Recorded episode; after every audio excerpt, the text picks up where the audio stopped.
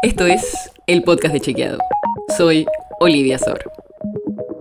Estamos cumpliendo un año desde que empezamos este podcast diario, así que decidimos cambiar un poco. Si extrañas toda la introducción que hacíamos acá, quédate hasta el final del episodio. Y ahora vamos con el tema de hoy. Hoy vamos a hablar de la inflación, un tema que nos viene persiguiendo desde hace años y este 2022 parece que va a ser el tema económico del año. Con la deuda con privados ya reestructurada y el acuerdo con el FMI ya renegociado, parece ser que el principal problema económico que tiene ahora el gobierno es solucionar la inflación. Y más aún sabiendo que la guerra de Ucrania hizo subir los precios de alimentos y de combustibles en todo el mundo. Así que a nuestra inflación ya alta, ahora hay que sumarle el impacto de la guerra. Complicado, ¿no? Bueno, sobre esto escribió en su cuenta de Twitter María Eugenia Vidal, la ex gobernadora de la provincia de Buenos Aires y actual diputada nacional. Escucha lo que puso. En tan solo dos meses llevamos acumulada más inflación que la de 129 países en 2021. Pero, ¿es cierto lo que escribió Vidal? Veamos lo que muestran los datos. En enero y febrero, la Argentina acumuló un aumento de precios del 8,8%. Ahora veamos los datos de otros países. Según las cifras del Fondo Monetario Internacional, el FMI, 160 países tuvieron en 2021 una inflación de todo el año más baja que el 8,8%.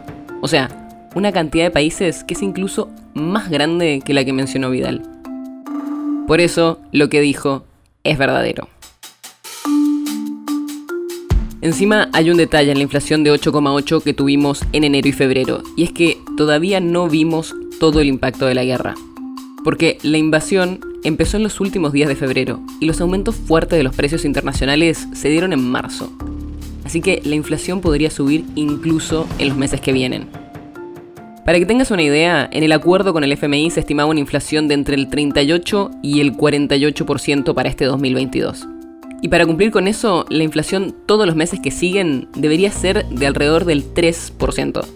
Pero ya se estima que marzo va a ser casi el doble, un 6%. Así que está lejos por ahora de cumplir la meta. Y aunque no es una condición necesaria cumplir con el acuerdo con el FMI, es una muy mala noticia. Si quieres saber más sobre esto y otros temas, entra a chequeado.com o seguinos en las redes. El podcast de Chequeado es un espacio en el que de lunes a viernes te contamos qué de lo que escuchaste o circuló es verdadero o falso. Te traemos datos para que puedas entender mejor las noticias. Si tienes una idea, algún tema del que te gustaría que hablemos en un próximo episodio, escribinos a podcast.chequeado.com.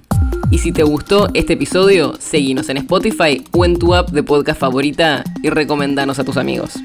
Es una producción de Chequeado, producción en colaboración con Posta. La nota sobre la que se basa este episodio fue escrita por Manuel Terricone. La producción está a cargo de Martín Slipsuk y Sebastián Chávez, y la edición es de Nacho Garteche. Yo soy Olivia Sor.